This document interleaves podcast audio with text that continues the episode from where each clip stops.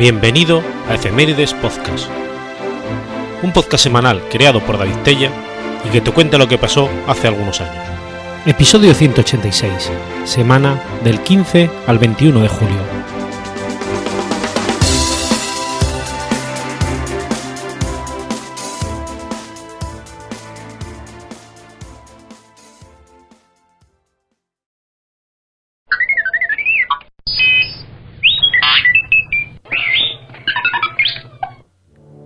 15 de julio de 1835. Sucede la batalla de Mindigorría. La batalla de Mindigorría fue una batalla que se libró el 15 de julio de 1835, durante la Primera Guerra Carlista. Tuvo lugar en los campos situados al sur de la localidad navarra de Mendigorría, cuya victoria fue para el bando liberal. Al morir el general Tomás de Zumalacárregui en junio de 1835, a consecuencia de su herida recibida en el sitio de Bilbao, Carlos María Isidro de Borbón dio el mando del ejército carlista del norte al general Vicente González Moreno. El nuevo jefe, sin las dotes de su antecesor, tuvo que levantar el sitio, claudicando entre los liberales mandados por los generales Espartero y Latre. González Moreno fue acogido por los suyos fríamente tuvo que hacer méritos para granjearse su confianza absoluta. Por el lado isabelino o liberal, se nombró a su vez como jefe nuevo del ejército al general y exdiplomático Luis Fernández de Córdoba.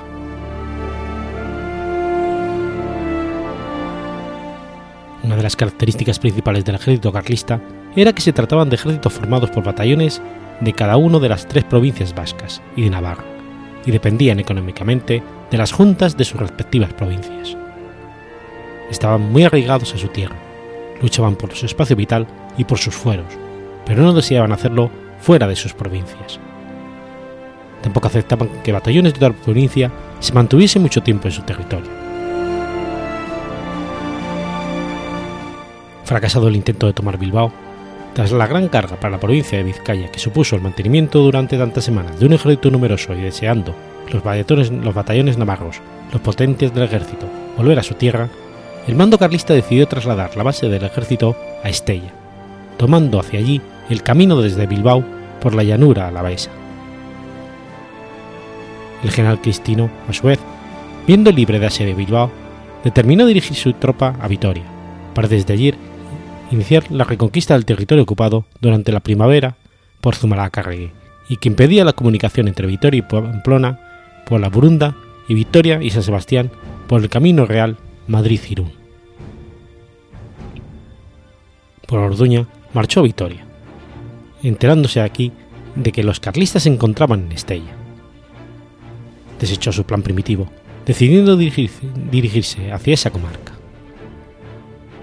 Queriendo todo trance evitar el camino más corto por la Sierra de Andía y las Amescoas, que tan funesto había resultado el ejército isabelino tres meses atrás, se vio obligado a dar un rodeo por Peñacerrada, Logroño, y cruzando el Ebro por el puente de Lodosa por Sesma y Lerín hacia Estella. Pero cuando marchaba por el Carasol de Montejurra, le notificaron que los carlistas habían abandonado esa localidad, atravesando el río Argo, ocupando Mendigorría. Había por lo tanto penetrado en territorio hasta entonces nunca ocupado por los carlistas, exceptuando cortas expediciones realizadas por bandas sueltas para obtener dinero y alimentos en la orilla este del Argo. Esto hizo ver a Fernández de Córdoba que el mando carlista le esperaba, ofreciéndole medirse en una batalla. Se dispuso a aceptarla y desvió su marcha hacia el este, llegando el día 14 de julio a La Raga.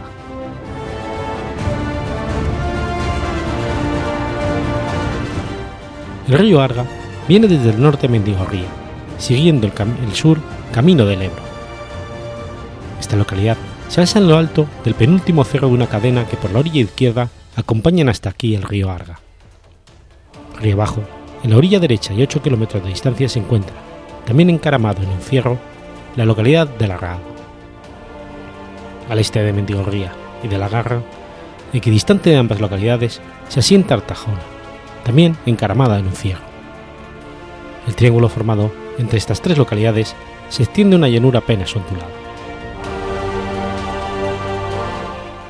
Entre Mendigorría y La Raga, a ambos lados de Larga, se extiende una vega de unos 500 metros de anchura, Al otro lado de la vega de la orilla derecha, los vientos iban hacia la sierra, mientras que tras la vega de la orilla izquierda, superando un desnivel de unos 20 metros, comienza la llanura.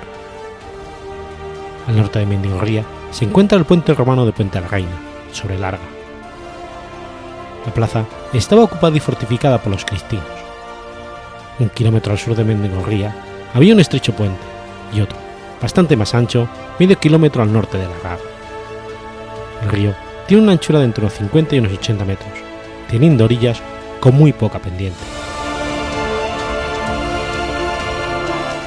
El general carlista alojó a su propio rey en Mendigorría, mientras duró la batalla. Fernández de Córdoba acudió con las divisiones de Espartero, Santiago y Florián Méndez Vigo y Correa. Atacó a los carlistas, ocupándoles el cerro de la Corona y rechazó el ala izquierda de González Moreno. La lucha en el centro fue más tenaz. Sin embargo, los liberales lograron imponerse y los carlistas tuvieron que replegarse. Las pérdidas fueron grandes por ambos lados. La retirada de los carlistas, la mayoría vadeado el río, y los menos por el estrecho puente que los ponían en comunicación con Culacay, fue tumultuoso, y el, pretendiente carlista consiguió escapar debido a la defensa que del puente hicieron los batallones alaveses a las órdenes de Bruno Villarreal.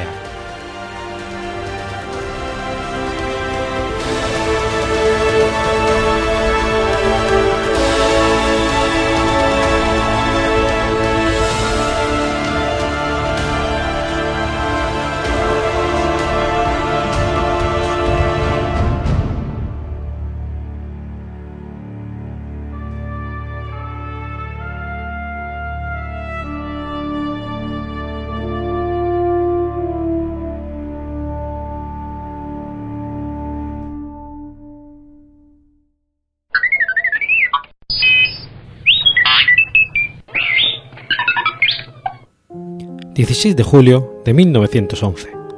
...nace Ginger Rogers. Ginger Rogers fue una actriz, bailarina y cantante estadounidense y ganadora de un Oscar.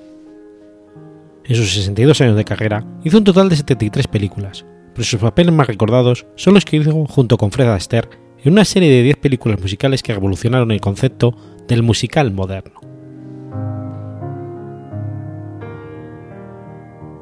Era hija de William Edith McMahon, de ascendencia escocesa, y Lela Emogon, de antepasados galeses.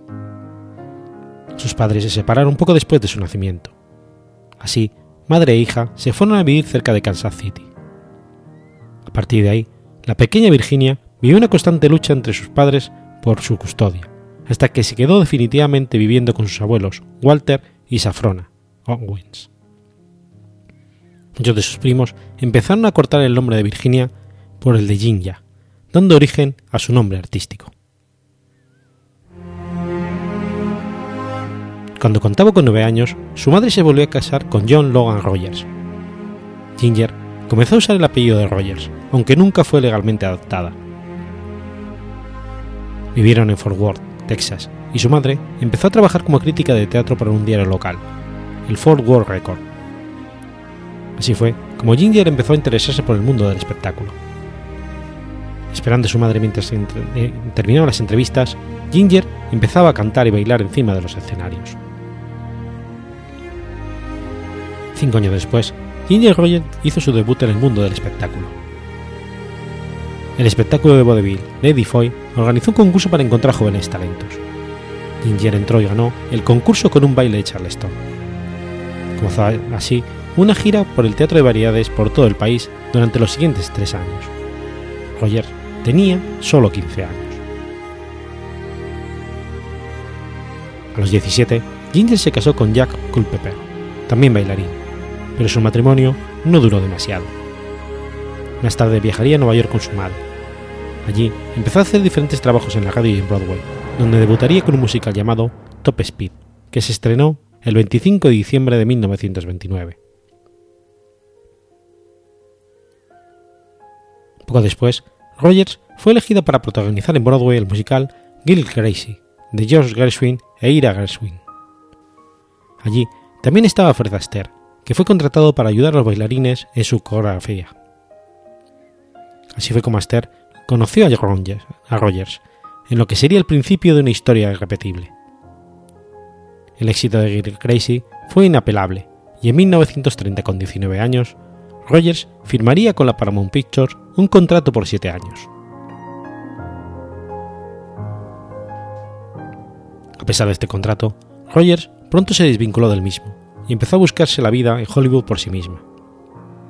Su, debut empezó en 1930 con tres películas olvidables con Paté, una serie que continuó durante los siguientes años hasta que en 1933 le llegó su auténtica oportunidad con un musical que hizo historia, La calle 42. En ella compartió cartel con algunas de las jóvenes promesas del cine norteamericano del momento. A partir de aquí, la cotización de Rogers subió y trabajó al año siguiente con Larry Gao para rodar Volando hacia, hacia Río de Thornton Friedland. Esta película musical se había concebido como vehículo para la famosa y exótica actriz mexicana Dolores del Río, afincada en Hollywood desde los años finales del cine mudo.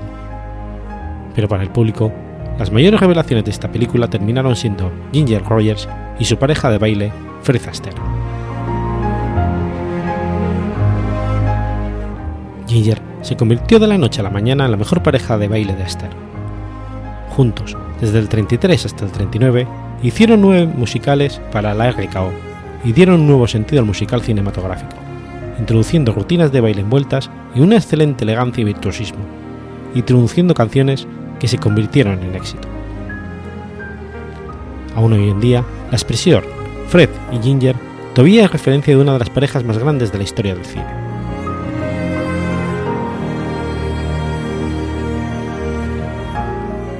Aunque los números los realizaba Esther con su ayudante Hermes Pan, ambos reconocieron el mérito de Rogers y pronto dejaron que entrara en el proceso de creación, dando su punto de vista y toque personal a los números.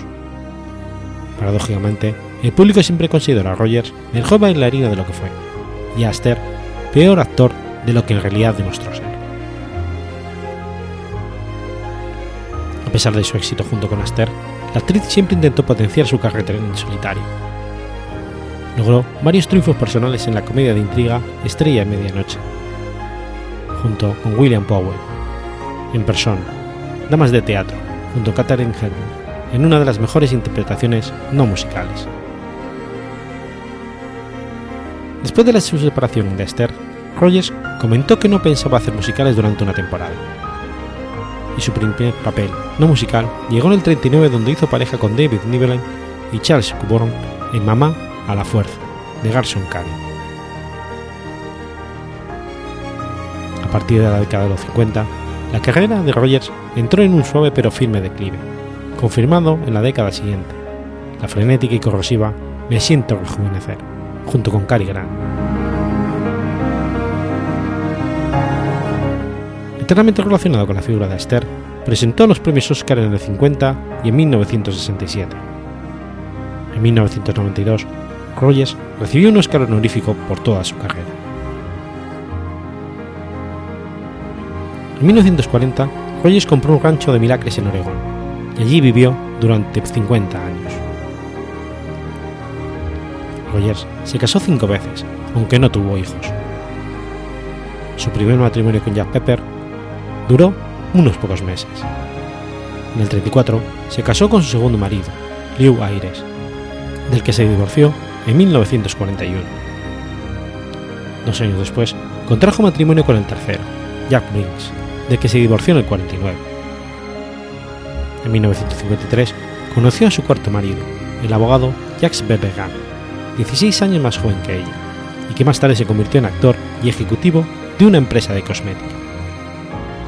De él se divorció en el 57. Y en el 61 se casó con su quinto esposo, el director y productor William Marshall, del que se separó en 1971.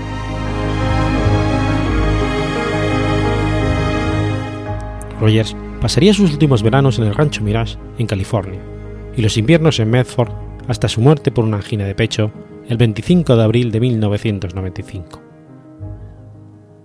Fue enterrada en el cementerio Oakwood Memorial Park en Charleston.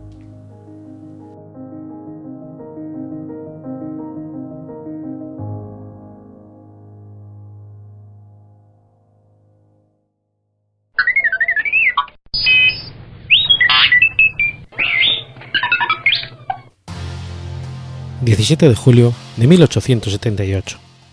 Nace José María Plans y Freire. José María Plans y Freire fue un físico y matemático español. Se le considera uno de los grandes introductores en España de las teorías relativistas de Albert Einstein, así como principal experto español en cálculo diferencial absoluto, que es la herramienta matemática que se usa en la relatividad.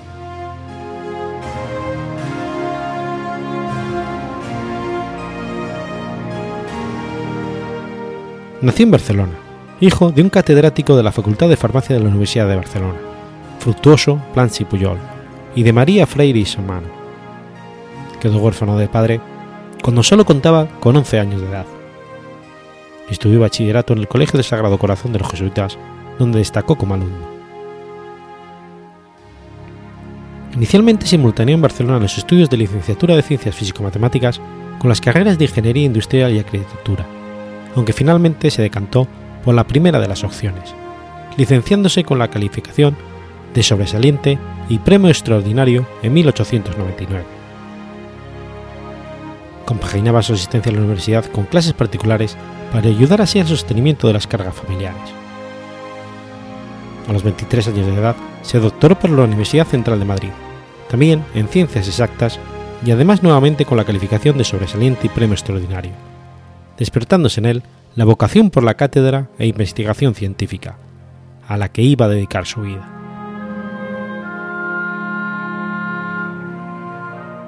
En 1905 consiguió una cátedra no universitaria. Se trataba de la Cátedra de Física y Química del Instituto de Castellón de la Plana. Fue en esta ciudad donde Planck conoció con quien se casaría el 21 de abril de 1910, su mujer María San de Bremont, hija de un catedrático de historia y director de instituto. Fruto de este matrimonio, José María sería padre de siete hijos. En 1909, mediante oposición, logró su primera cátedra universitaria. Se trataba de la Cátedra de Mecánica Racional de la Universidad de Zaragoza, que acababa de dejar vacante uno de los íntimos amigos, Esteban Terradas.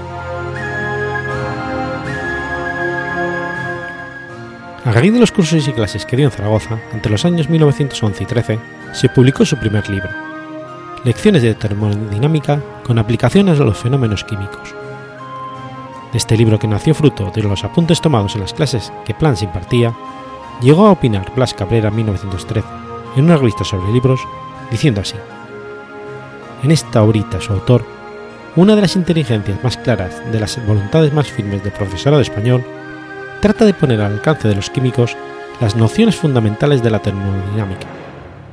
El señor Planck ha logrado encerrar en 96 páginas lo, que, lo más esencial e importante de la termodinámica moderna, sin que aquellos a quien va dirigidos encuentren grandes dificultades en su lectura. Asimismo, en Zaragoza dio clases de cosmografía y física del globo entre 1911 y 17 y clases de electricidad y magnetismo en el curso 1915-1916. Se estableció en Zaragoza hasta que en 1918 obtuvo, mediante oposición nuevamente, la cátedra de Mecánica Celeste en la Facultad de Ciencias Exactas de la Universidad Central de Madrid. Una vez en Madrid, Planck se incorporó al laboratorio seminario matemático de la Junta, que dirigía Julio Rey Pastor.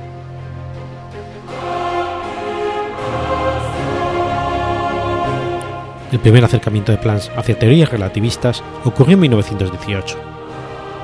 Tan solo tres años después de la publicación de la teoría de la relatividad general de Albert Einstein, publicaba Planck un artículo demostrando gran conocimiento sobre el tema y donde reflejaba la relación entre la mecánica relativista y el movimiento hiperbólico de Niels Bohr, siendo premiado, premiado por el Instituto de Ciencias de Barcelona.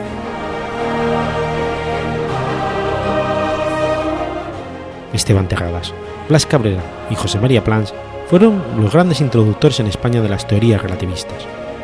Pero fueron las contribuciones de Plans, de un carácter mucho más técnico que las de sus otros dos compañeros, ya que no solo introdujo en la literatura científica española las nuevas concepciones básicas de las modernas, teorías relativistas, y su línea de pensamiento científico, sino que creó, escuela y promovió trabajos realizados por muchos de sus discípulos y alumnos.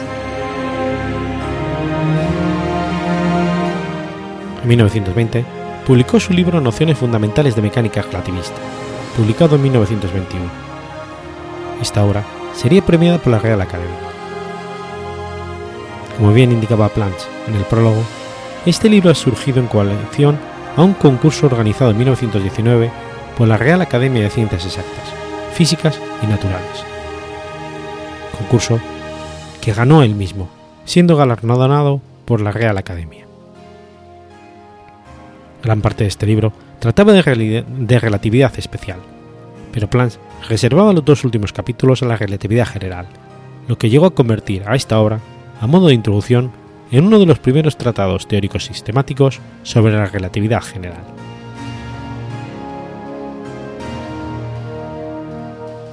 En el año 1922 dirige la tesis doctoral de su alumno Pedro Puig Adam, trabajo titulado Resolución de algunos problemas elementales en mecánica relativista restringida, la cual posteriormente fue publicada en varias revistas de carácter científico de la época. A la introducción de su tesis dedicaba Puig Adam unas cariñosas palabras a su querido catedrático, recordando que la tesis se realizaba bajo su tutela e indicaciones, y utilizando como base uno de los trabajos previos del profesor Planck, el cual había sido premiado por la Real Academia.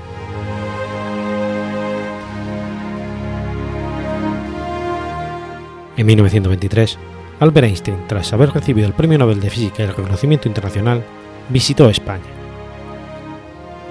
El 8 de marzo del 23, en la sala rectoral de la Universidad Central de Madrid, en sesión solemne, se procedió a imponer al famoso científico el birrete de doctor honoris causa, siendo Planck el catedrático elegido por unanimidad para tener el honor de padrinar a este gran científico como nuevo doctor de la universidad. Al inicio de su intervención, Planck tras leer una excelente biografía de Einstein, elogiando sus enormes méritos científicos, exhortó finalmente a los alumnos ahí presentes como público para que tomaran el ejemplo de tan insigne hombre, al cual se le rendía homenaje ese día.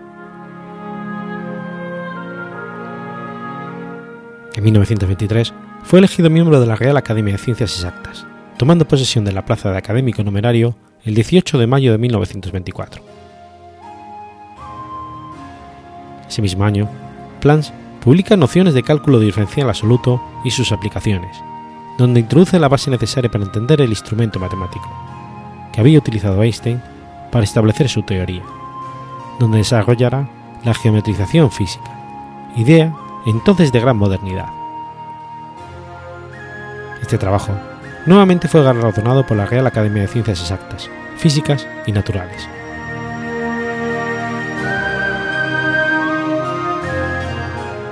Uno de los rasgos que más marcaron su vida y personalidad fue que poseía unas creencias religiosas en la fe católica muy firmemente arraigadas.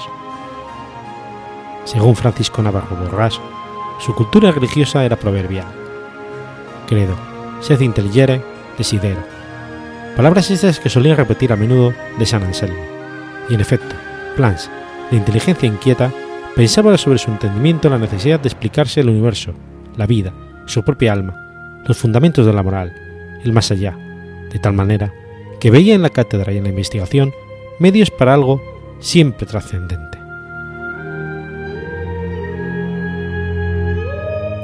Su delicada salud marcó su vida.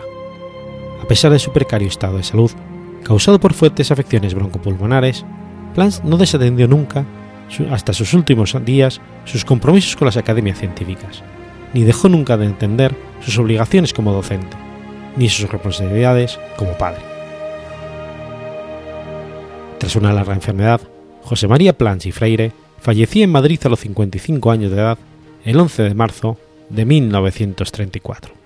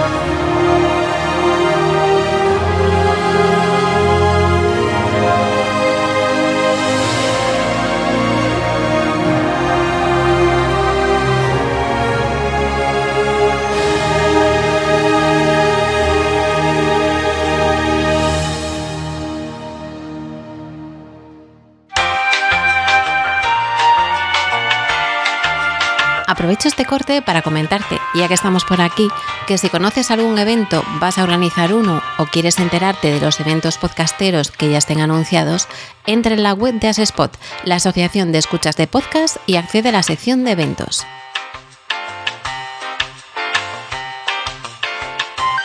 Si conoces alguno que se va a celebrar y no está allí, tienes una opción para enviar la información para incluirlo. Y si quieres estar informado de estos futuros eventos, puedes exportarlos y añadirlos en tu calendario. Recuerda asespot.org barra eventos y ahora seguimos con la programación habitual.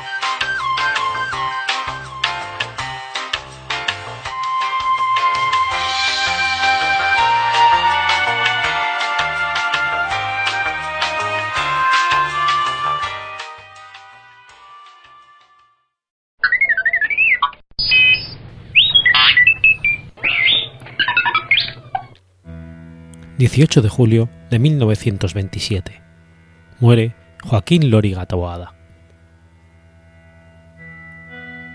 Joaquín Loriga Taboada fue un aviador y militar español.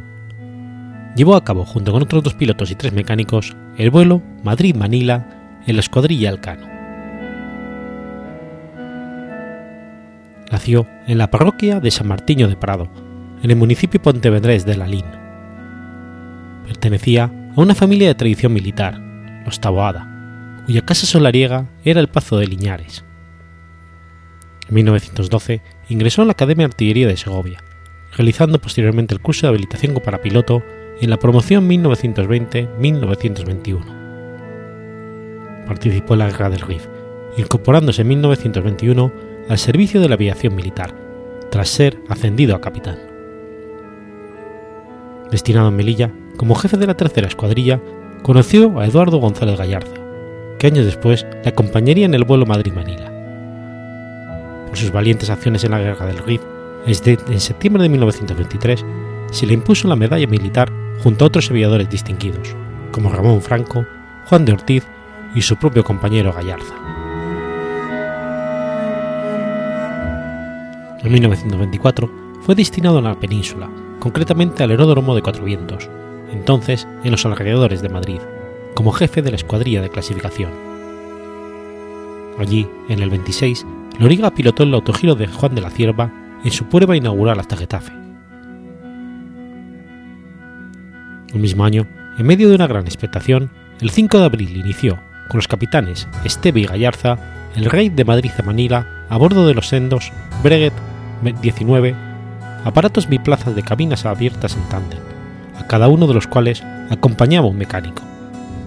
Se trataba de la escuadrilla Elcano. La justificación del rey había sido que Filipinas, antigua colonia, aún mantenía enlaces con la antigua metrópoli, existiendo todavía una gran cantidad de población española o de origen español, al tiempo que los tiempos de la colonia se recordaban como más benignos que los de la ocupación estadounidense.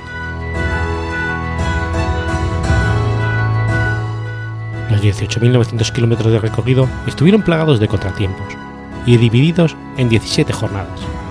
Fueron cubiertos en 33 días. Durante la etapa Trípoli y el Cairo, estuve, Esteve estuvo, tuvo que dirigirse a Túnez debido a una avería del motor. En la etapa Hanoi y Macao, Loriga tuvo que realizar un aterrizaje de emergencia en Macao debido a una avería, lo que finalmente él y Gallarza tuvieron que seguir camino en el único aparato disponible hasta Parry, primera escala en Filipinas, donde fueron clamorosamente recibidos. Aeroplanos del ejército de los Estados Unidos los acompañaron en la última escala, entre Aparri y Manila, donde recibieron un recibimiento multitudinario. Fueron nombrados hijos adoptivos de Manila y recibieron innumerables homenajes en los 13 días de estancia en el país del lejano oriente, que tendría su culminación días después a su regreso a España.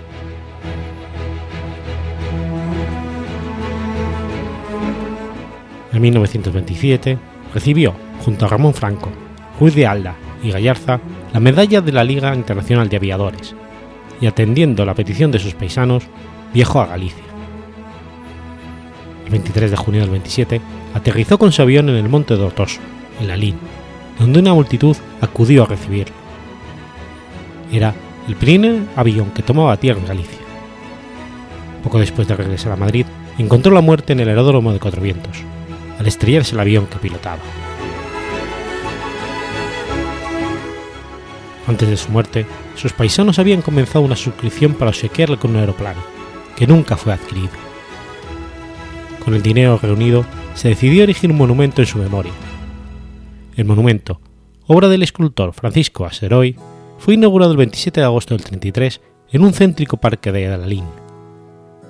La obra reproduce un avión clavado en la tierra, que simboliza una cruz, que preside el aviador. En la base, las palabras España, Filipinas.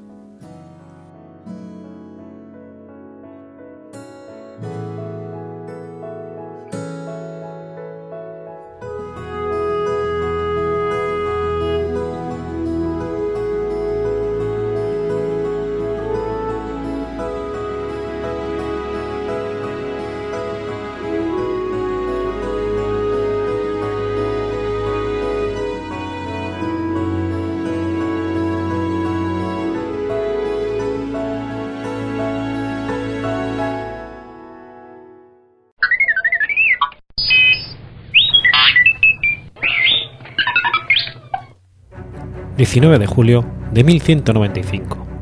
Sucede la batalla de Alarcos. La batalla de Alarcos fue una batalla librada junto al castillo de Alarcos situado en un cerro cuyos pies corre el río, el río Guadiana, cerca de la ciudad de Ciudad Real, el 19 de julio de 1195, entre las tropas cristianas de Alfonso VIII de Castilla y las almohades de Yusuf II.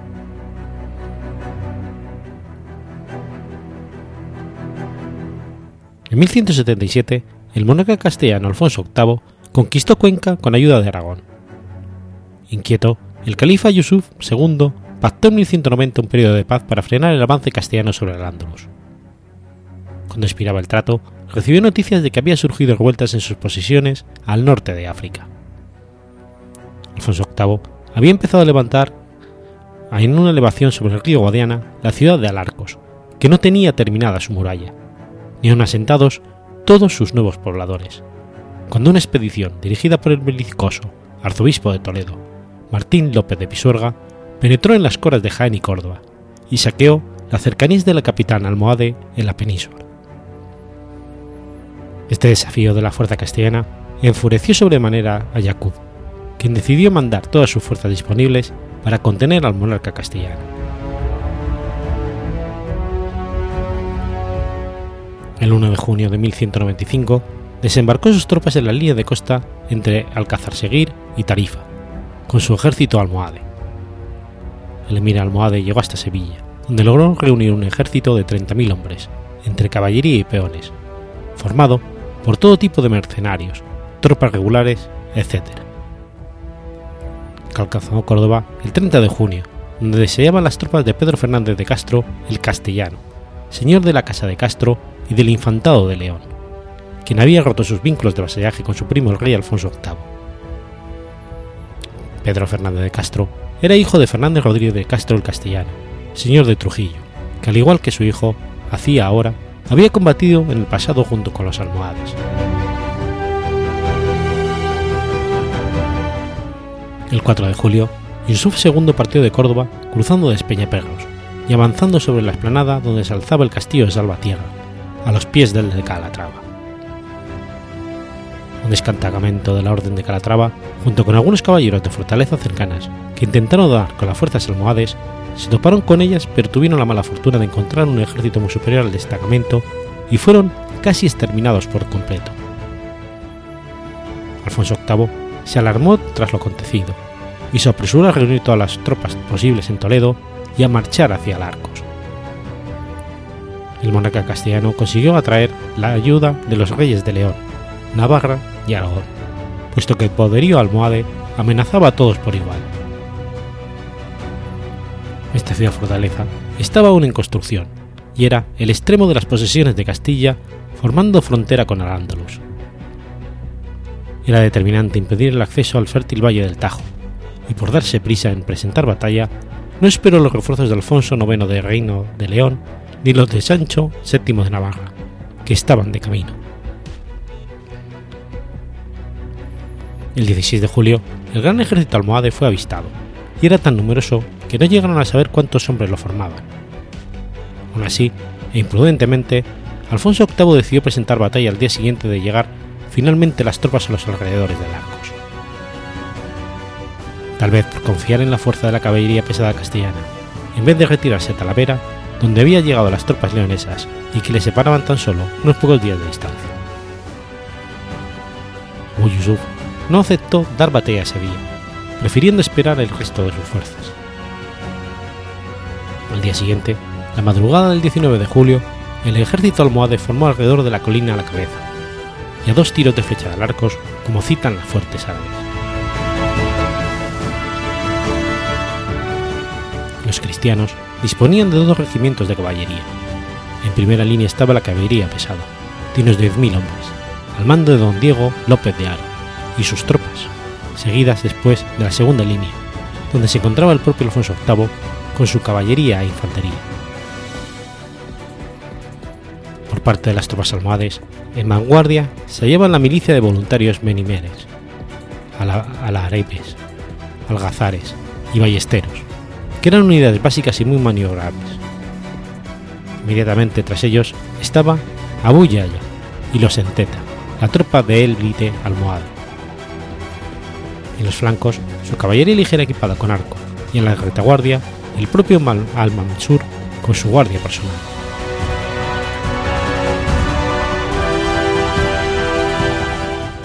Yaqub siguió los consejos del alcaid andalusí Abu Abayan y dividió su numeroso ejército, dejando que los soldados de las provincias militarizadas y los cuerpos de voluntarios del yihad sufrieran la embestida del ejército cristiano, y que más adelante, aprovechando la superioridad aplastante del ejército almohade, el agotamiento y bochorno del ejército cristiano, atacaría con las tropas de refresco que mantenía reserva, la Guardia Negra y los almohades. El califa le dio a su visir, Abu Yaya, el mando de la poderosa vanguardia, la primera línea de los voluntarios Benimeri. Abu Yalin Manju, con un gran cuerpo de arqueros y las cávilas ceneta. Detrás de ellos, en la colina antes mencionada, Abu Yaya con el estandarte del califa y su guardia personal, de las cávilas en Teta. A la izquierda los árabes a las órdenes de Yamur y Ryan, y a la derecha las fuerzas del Andalus mandadas por popular Qad ibn Sanadid. El propio califa llevaba el mando de la retaguardia, que comprende las mejores fuerzas almohades y la fuerte guardia negra de los esclavos. Se trata de un formidable ejército, cuyos efectivos el rey Alfonso VIII había subestimado gravemente.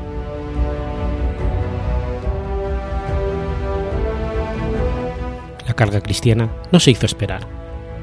Fue un tanto desordenada, pero en su impulso fue formidable.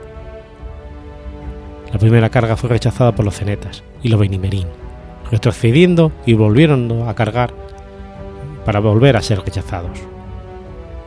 Solo a la tercera carga consiguió la caballería cristiana romper la formación del centro de la vanguardia almohade, haciéndolo retroceder colina arriba, donde habían formado antes de la batalla, y causando numerosas bajas entre los benimerín, cenetas y la élite en Teta, donde se encontraba el visir, que cayó en combate.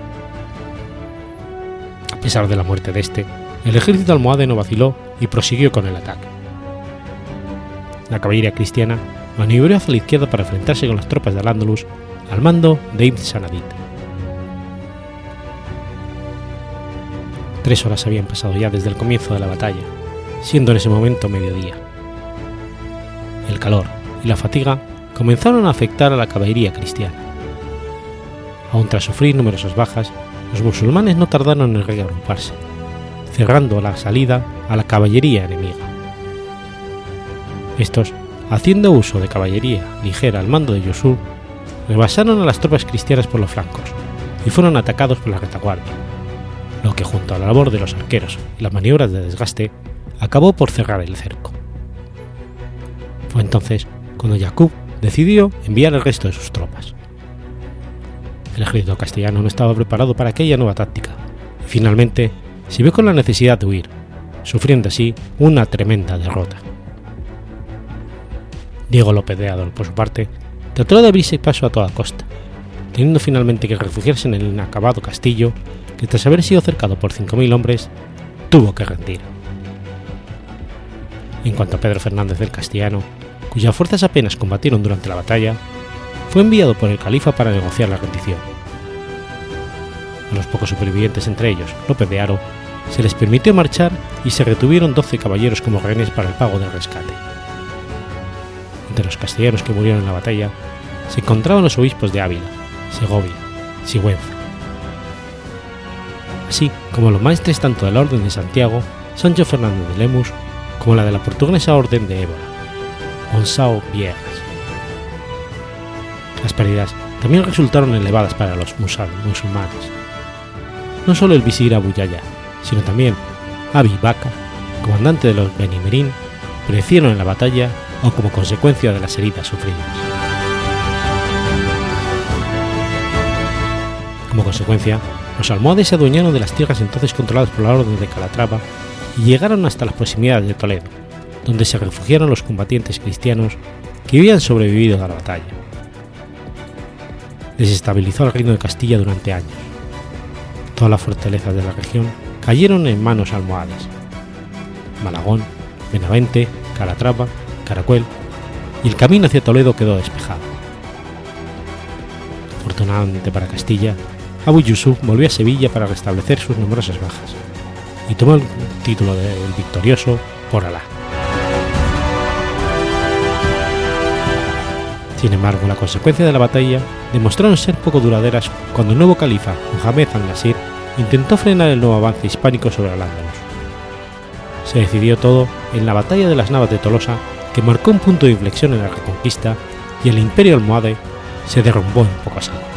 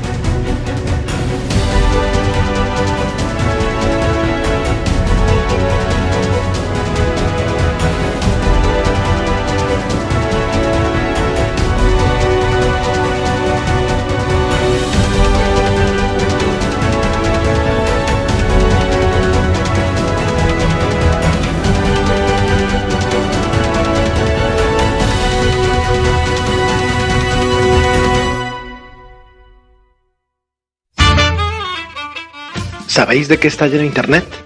No, de eso no, guarros. Internet está lleno de podcast. Pero como las trufas en el bosque, a los podcasts hay que encontrarlos y a veces no es nada fácil.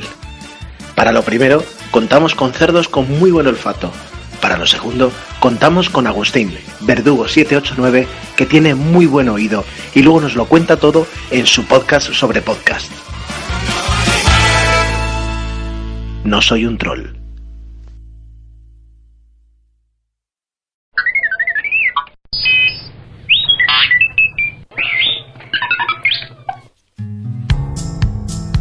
20 de julio de 1725. Nace Joaquín Ibarra.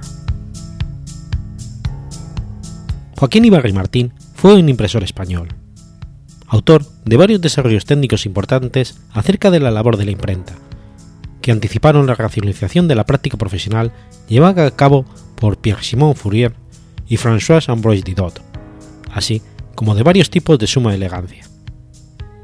Entre las más importantes obras que salieron de su taller se destaca la Conjuración de Catalina y la Guerra de Yugurta, de Salustio, dada imprenta en 1772, y con una edición de Don Quijote de la Mancha por encargo de la Real Academia Española, acabada en 1780. Ibarra cursó sus estudios en Cervera, en la provincia de Lerida, como aprendiz de su hermano Manuel, que ocupaba el cargo de primer oficial de la imprenta pontificia y real de la universidad. Realizó también estudios académicos, aprendiendo el latín y las bases de la cultura clásica. Ya maestro, se trasladó a Madrid en 1754 instalando un taller de impresión. Dotado de un gran ingenio, implementó varias novedades en cuanto a la obra misma de impresión y al proceso de composición. Experimentó con el satinado del papel para eliminar las marcas de la plancha de imprenta. Estableció un formato estandarizado de medidas para elaboración de los tipos gráficos, basada en la superficie de la M mayúscula, similar en principio a las reglas que elaboraría Fournier independientemente. Suprimió algunas convenciones tipográficas ya desajustadas al uso de la época, como emplear la V para representar la U o el usar el mismo bloque para la letra S larga y la F. Uno de sus discípulos, el más tarde regente de la Compañía de Impresores y Libreros del Reino, José Sigüenza, recogió sistemáticamente sus observaciones publicándolas en forma de recopilación en 1811, con el título de Mecanismo del arte de la imprenta. Entre 1754 y 1836 llegué en funciones su taller, del que se dieron unas 2.500 ediciones distintas. Notables son las ya mencionadas de Cervantes y de Salustio. Esta última se imprimió una tira excepcional de 120 ejemplares para uso de la Casa Real y obsequio a dignatarios extranjeros. Colaboró con el editor Antonio Sancha antes de que éste estableciera imprenta propia, imprimiendo entre otras obras los primeros volúmenes del Parnaso español. Ibarra no diseñó, grabó ni fundió tipos, contra lo que se supone a menudo, utilizando los de otros. El equívoco proviene probablemente de los documentos de su edición del Quijote de la Real Academia, para la que se hizo una fundición nueva de la letra grabada por la Real Biblioteca de Madrid. La imprenta de Ibarra utilizó diversas fundiciones de su época, destacando los juegos de Jerónimo Gil, los de fundición de Rangel, los tipos de Leridano, Eudal, Pradel, con fundición en Madrid, un juego de Caslón y la célebre y denostada fundición de cursiva con la que compuso el Salustio, abierta por el académico y grabador murciano Espinosa de los Monteros, que poseía una fundición en Madrid. A principios del siglo XX, la fundición madrileña Grants realizó un revival que llamó Ibarra a partir de todas esas fundiciones y que constituye el punto de partida de otros rediseños recientes.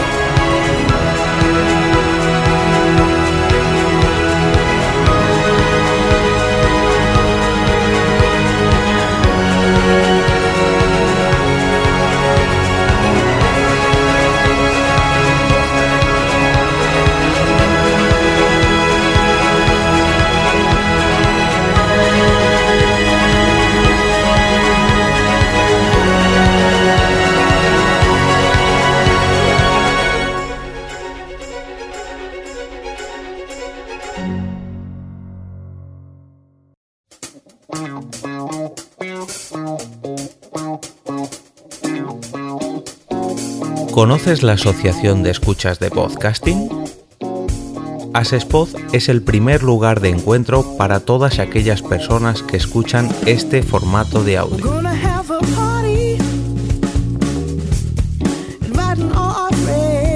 Compartimos, comentamos y escuchamos una gran cantidad de podcasts, pero seguro que no los conocemos todos. Nos falta este que estás escuchando ahora mismo.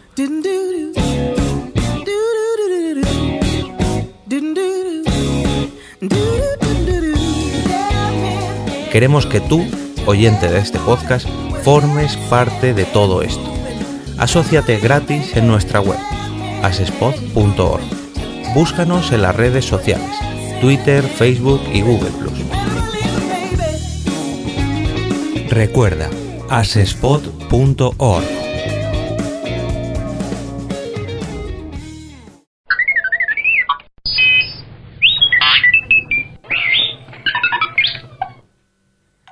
...21 de julio de 1568... ...ocurre la batalla de Hemmingen. La batalla de Hemmingen, librada en el marco de la Guerra de los 80 años, fue una victoria total del ejército de la monarquía hispánica al mando de Fernández Alba de Toledo y Pimentel, tercer duque de Alba, en el que derrotó por completo al ejército rebelde de los Países Bajos, comandado por Luis de Nassau. Tras la batalla de Iligarle, las tropas rebeldes holandesas comandadas por Luis de Nassau intentaron tomar la ciudad de Groninga, pero el hábil general Fernando Álvarez de Toledo y Pimentel, tercer duque de Alba y comandante de los ejércitos españoles, los obligó a retirarse mediante una serie de escaramuzas, sin arriesgarse a presentar batalla, ya que una derrota hubiera puesto a todos los Países Bajos a merced de las fuerzas rebeldes holandesas.